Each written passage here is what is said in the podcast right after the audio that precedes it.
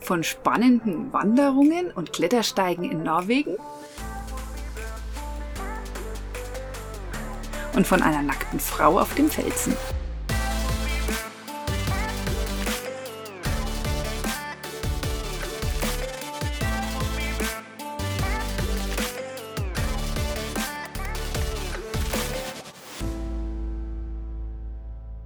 Unserem letzten Podcast hatten wir euch vom Ende der Welt berichtet, von Werdens Ende, ja von den Holzhäusern, die alten von Heleren, die da sich an die Felswände schmiegen und sich dort Schutz suchen, wie die Menschen praktisch vor Hunderten von Jahren gelebt haben, und von den Passstraßen, die wir hier schon befahren durften. Ja, und wir haben schon öfters davon gehört, dass es ein Felsplateau gibt, und das haben wir dann auch recherchiert. Ein ganz besonderes Felsplateau mit einer Wahnsinnswanderung. Das ist eine Wanderung, die gilt als sehr schwer, als rote Wanderung für erfahrene Wanderer. Die dürfen auf keinen Fall höhenkrank sein. Und auf dem Weg dahin, also immer man macht dann von der Hauptstraße so, Ab, so Abstecher, so immer so 30, 40, 50 Kilometer, ein, zwei Stunden zu diesen speziellen Orten. Und da ähm, sind wir durch eine Mondlandschaft, eine mondähnliche Landschaft gefahren. Also es ging immer höher, immer höher, bis auf ca. 1000 Meter, würde ich mal sagen, vielleicht 1200 Meter Höhe. Und das war ja eine faszinierende Landschaft, oder? Mit diesen Seen in der, in der Höhe, also zwischen diesen grauen Felsen, diesen rund gewaschenen, von den Gletschern gewaschenen Felsen und diesen, diesen blauen, in der Sonne schimmernden Seen dazwischen, fand ich irre. Unglaublich.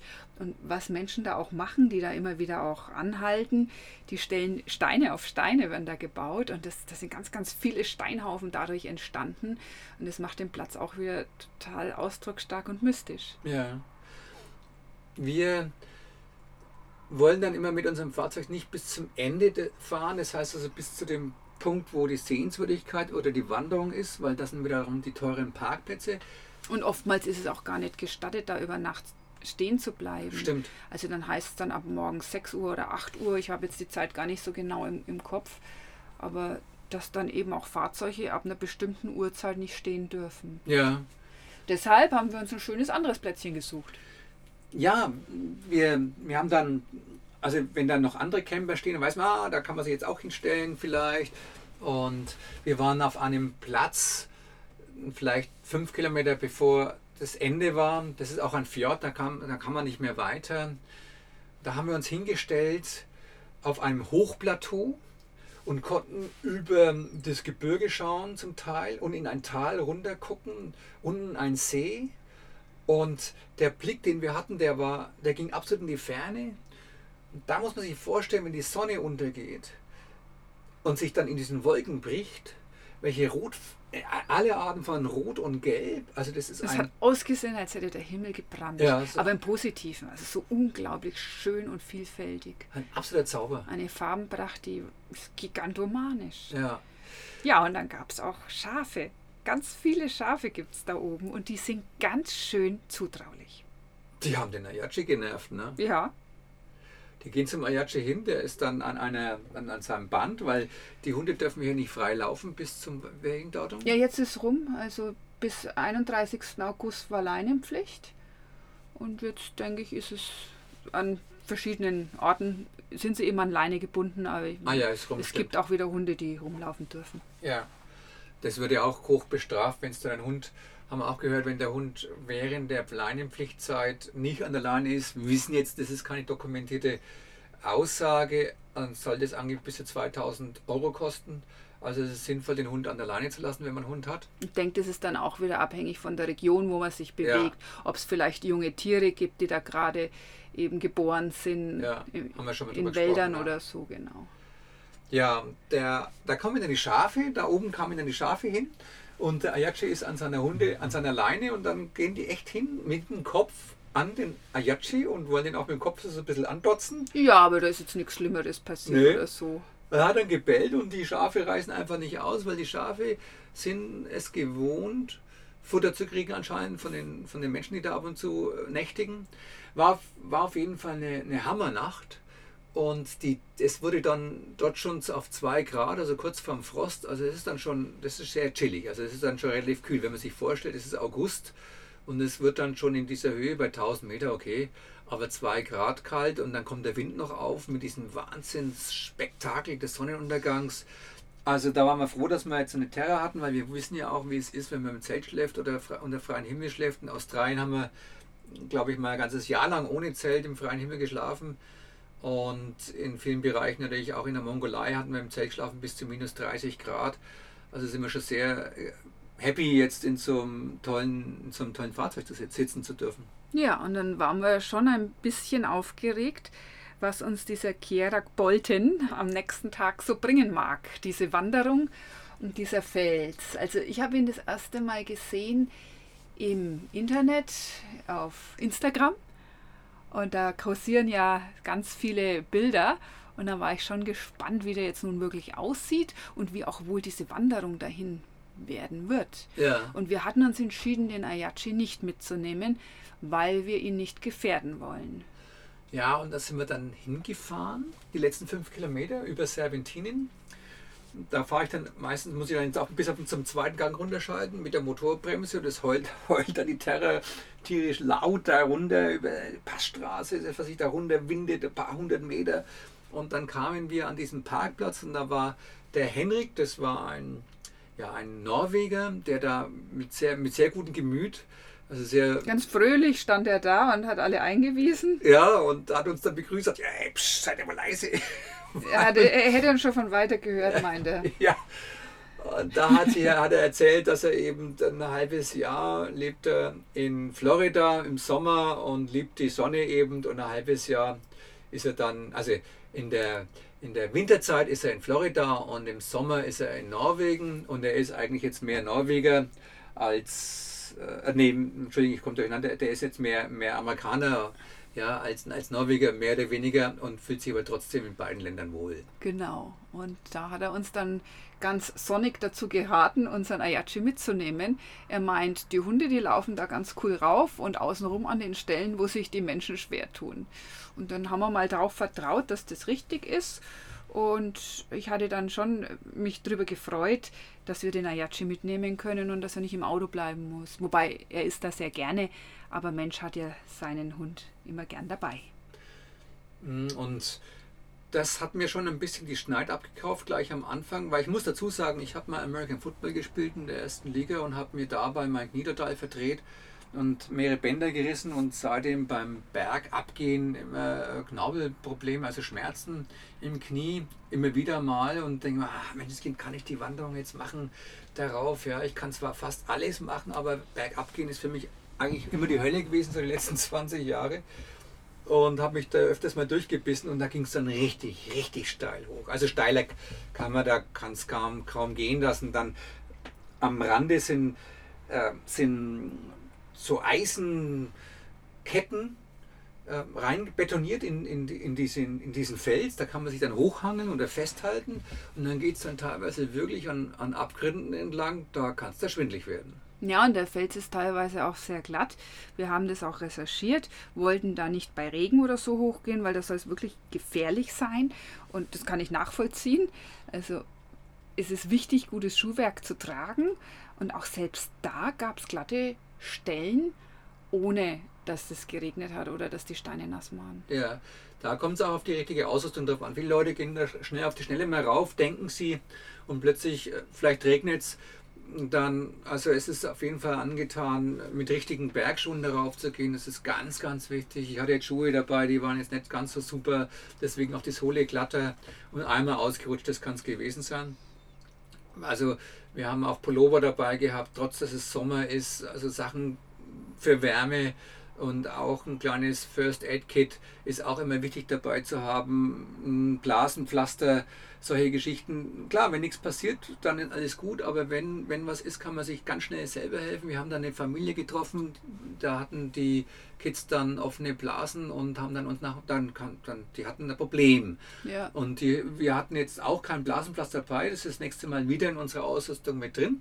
Aber das sind alles so Sachen mit Ausrüstung. Ganz wichtig, dass man sich halt was Warmes mitnimmt, auch wenn die Sonne da ist, dass man Handschuhe dabei hat, weil es kann mit einem Temperatursturz, wenn es da gibt in der Höhe, dann ist man ganz schnell in einer bedrohlichen Situation. Auch braucht man Wasser und auch was zum Essen, Müsli-Riegel, ein paar Energiesachen. Hm, insofern war das schon eine Challenge, diese, diese Wanderung kann man fast nicht sagen, das war eine, diese Bergtour. Und dann geht es dann massiv rauf und dann geht es auch massiv wieder runter, teilweise mit Treppen abgesichert. Und es ging, glaube ich, über drei große Hügelzüge oder Bergzüge nach immer wieder rauf und runter. Ja, und ich war total begeistert. Ich dachte, der Ayachi, der ist halb Eisbär, halb Wolf. Aber jetzt durfte ich auch mit dem Dennis, wir durften feststellen, da ist auch Bergziege mit drin in dem Hund. Also der ist da gekrabbelt wie eine Eins. Also wir sind da wirklich ganz glücklich und stolz, wie toll er das gemeistert hat. Ja. Und er hatte immer dieses Lachen im Gesicht, dieser Hund. Also er hatte da auch einen riesen Spaß dabei. Es ist halt auch ein Quadrupede. Ja. Hat, das ist ein Vierradantrieb, während ja. wir nur zwei haben. Hat er toll gemacht. Ja. Wie wir dann da oben angekommen sind auf dem Plateau, dann geht es durch eine also muss, ich, also muss man sich vorstellen, es ist ein großes Hochplateau da oben, auch alles mit diesen, mit diesen Felsen und überall diese Wasserlöcher und dann gibt es wieder die Steinmännchen, die die, die, die Bergsteiger oder die, die Wanderer, die Bergwanderer da aufgebaut haben. Sehr ein einmaliger Ort. Durch Corona sicherlich und, äh, und Ende der Saison waren wenig Menschen da oben. Verhältnismäßig, ne? Also war, war schon noch was los. Ja, aber es, ja, war noch was los, aber es waren trotzdem relativ wenig Menschen. Es müssen jetzt dann doch viele Menschen sein. Man stellt auch fest, es sind oftmals jüngere Leute auf dieser Tour gewesen, also schon fitter. Ich habe jetzt da keine richtig Unfitten da gesehen, also auf dem Berg. Aber da geht es dann, ich möchte erzählen, da geht es durch eine Schlucht nochmal, eine ganz schmale Schlucht, vielleicht so zwei, drei Meter breit mit, mit großen Kieseln, über die man dann klettern muss. Und am Ende gibt es einen 5 Kubikmeter großen Kiesel, also einen runden, großen Felsen, der anscheinend runtergerollt ist von, von einem höheren Bergzug und zwischen zwei Bergkanten ähm, hängen geblieben ist. Und auf diesem, und da gibt es das berühmte Instagram-Bild, von dem Tanja erzählt hat, da kann man das Bild machen, kann man sich draufstellen und man sieht immer dieses Bild, wie die Leute da draufstehen. In schwindlicher Höhe. Ja, und da waren vor uns drei Franzosen, die haben dann sich fotografiert. Da auch beim Fotografieren durch die, durch die, das muss man sich auch vorstellen, so eine Fotomanie irgendwie ausgebrochen durch die Social Networks. Also jeder will irgendwie ein cooles Bild haben an einer coolen Location. Und da stellen wir auch immer wieder fest, dass Menschen für ein tolles Bild teilweise ihr Leben riskieren. Was total schwachsinnig ist. Aber jeder und die Menschen wollen das dann gegenseitig übertrumpfen. Und da komme ich jetzt zu einer speziellen Story. Da standen die zwei Franzosen, also zwei haben sich fotografiert, der dritte stand dann da und hat immer um die Ecke geguckt. Und die waren jetzt gerade noch in der Fotografierposition. Und habe hab ich zu Tanja gesagt, jetzt gehe ich da auch mal hin und stelle mich drauf und du machst ein Bild. Und dann machen wir es andersrum. Und dann bin ich da hin und da stand der Franzose. Und da ist ein ganz schmaler Weg, vielleicht so, ich würde mal sagen, 20, 30 Zentimeter ist er nur noch breit oder 40 Zentimeter. Und links davon geht es 1000 Meter in die Tiefe. Und da gibt es kein Seil, nichts. 1000 Meter. Und also das ist, da schlägt einem das Herz bis zum Hals. Also mir ist es fast aus dem Mund wieder rausgefallen äh, vor Aufregung. Und dann muss man über einen kleinen Spalt auf diesen Felsen klettern und der Franzose stand da in der Ecke und hat geschlottert am ganzen Körper. Der hat ganz alt gezittert. Seine Knie haben gezittert, seine, sein, sein ganzer Oberkörper, alles hat gezittert. Und dann sage ich, was ist los? Sagt er, ja, hat, er hat Höhenangst, er traut sich nicht auf diesen Felsen drauf. Dann sage ich, dann lass es bleiben. Äh, lass es einfach bleiben. Das macht doch keinen Sinn für dieses Foto jetzt darüber zu gehen. Bleib da und gut ist. Jetzt hat der Typ mich angesteckt mit seiner Angst. Also ich hatte dann plötzlich gesagt, oh, habe gesagt, bloß nicht nach unten gucken und bin dann auf allen Vieren auf diesen Fels geklettert. Ich habe normalerweise keine Höhenangst, aber ich habe nicht nach unten geguckt, weil unter dem Fels, und das muss man sich vorstellen, da steht man auf diesen, auf diesen großen Kiesel und dann habe ich mich aufgerichtet und habe total gesagt, mach das Foto, mach das Foto, weil mir wurden die Knie auch weich und wenn man da in Schwanken kommt, dann fällt man 1000 Meter runter. Naja klar, ich sage deswegen, naja klar, wenn man da ins Schwanken kommt, weil ich habe das dem Dennis von der Weite gar nicht angemerkt, Weil du warst ja da gestanden und wie weit ist denn da die Fotografierposition weg, um das so zu kriegen? Vielleicht, 20, 20 Meter. Meter. Ja. Und da stand er da und ich wollte natürlich das ideale Bild, weil dann latscht wieder irgendjemand rein von der Seite oder so. Ich wollte das gerne im Weitwinkel fotografieren. Und dann hatte ich das auch im Kasten, also es ist auch wieder auf unserer Webseite zu sehen. Bald, ja. Ja, und dann ja, ist der Dennis wieder runter. Und dann haben wir uns getroffen, also auf halbem Weg. Er ist mir entgegengekommen, ich bin dir entgegengekommen. Und dann habe ich gemerkt, wie aufgeregt du warst. Also du hast dann auch schon noch ein bisschen gezittert. Ach, ich habe gezittert, ich habe gebebt. Also und meintest dann zu mir, du brauchst du nicht drauf, Tanja. Also das, das kannst bleiben lassen. Und das war mir gar nicht so unrecht, weil ich habe in den letzten Jahren auch festgestellt, dass ich die Höhe gar nicht mehr so gut abkann wie früher. Da hat sich irgendwas verändert. Ja, und was ich so faszinierend finde, jetzt sind wir in Norwegen, das ist ja jetzt wirklich keine Expedition, was wir sonst oft machen, so wirklich harte Reisen, harte Touren teilweise.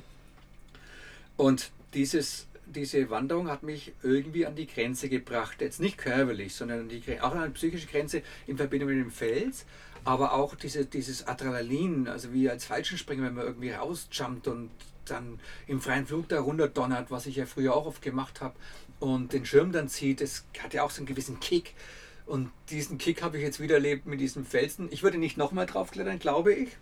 Aber es war eine geile war eine geile Nummer. Also es hat schon Spaß naja, gemacht. Es ist auch immer so die Frage, mit welchem Ausgangspunkt man da drauf geht. Jetzt bist du ein erfahrener Mensch, der schon viel erlebt hat, viel ja. gesehen hat, ja. leider auch Unfälle. Und dann gibt es wieder welche, die hüpfen da drauf. Die hüpfen wirklich drauf. Die hüpfen in die Höhe, ja. Also ich habe da junge Männer gesehen, einmal im Netz, äh, der ist da drauf gesprungen, einmal habe ich ihn dort äh, richtig gesehen, wie er gesprungen ist. Und dann äh, kam der absolute Knaller an diesem Tag. Wir haben ja dann noch gepicknickt, Dennis Ayachi und ich. Und dann kam Naked Woman. Ich dachte, ich sehe nicht richtig. Also äh, junge Frau. Das war eine Inderin, aber Norwegerin. Ja, also um die 20.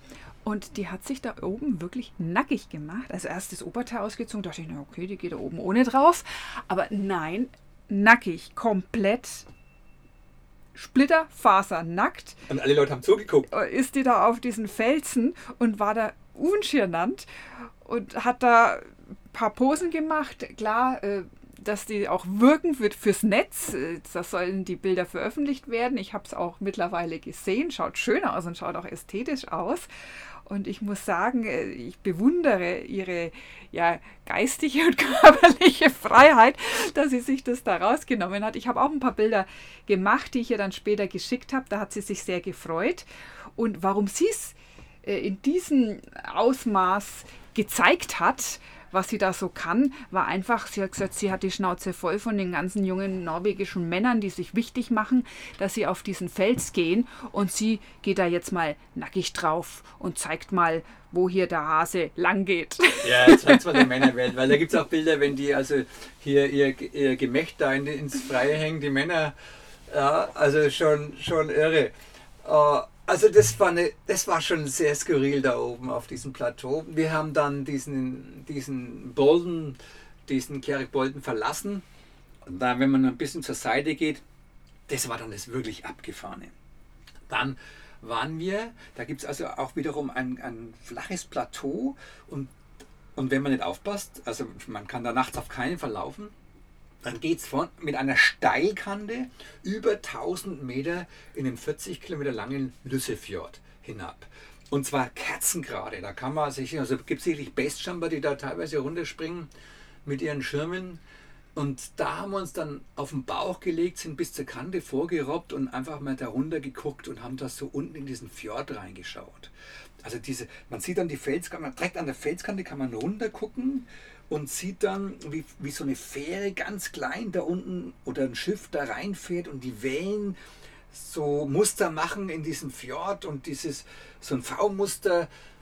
Also dieses faszinierende Naturschauspiel, da oben zu liegen, die Sonne strahlt da rein, die Wolken ziehen drüber, dieser Fjord da unten, vielleicht noch ein Vogel, der da durchfliegt.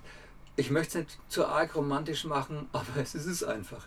Also sowas ist für mich unvergesslich und wird sich auf immer einprägen. Ich glaube, das war einer der geilsten Spots, die wir in unserem Leben gesehen haben, oder? Natur pur, Schönheit pur. Und was mir auch sehr gut gefällt, neben dieser wahnsinnigen Schönheit unserer Mutter Erde, die Menschen hier, also auch die Menschen, die hier als Besucher kommen, als Urlauber, als Touristen, als Wanderer, sind naturbegeistert. Die haben ein Herz für unsere Mutter Erde und ihre Schönheit. Ja, ich denke viele davon. Und wir, kam, wir sind dann weiter, weiter ähm, zum Breikestolen. Das ist also ein Predigtstuhl nochmal, oh, so wird es übersetzt. Das ist die wörtliche Übersetzung dafür, ja. Ja, genau, Breikestolen, das ist auch ein anderes Plateau. Das ist auch am Lissefjord, das ist also gar nicht so weit weg davon.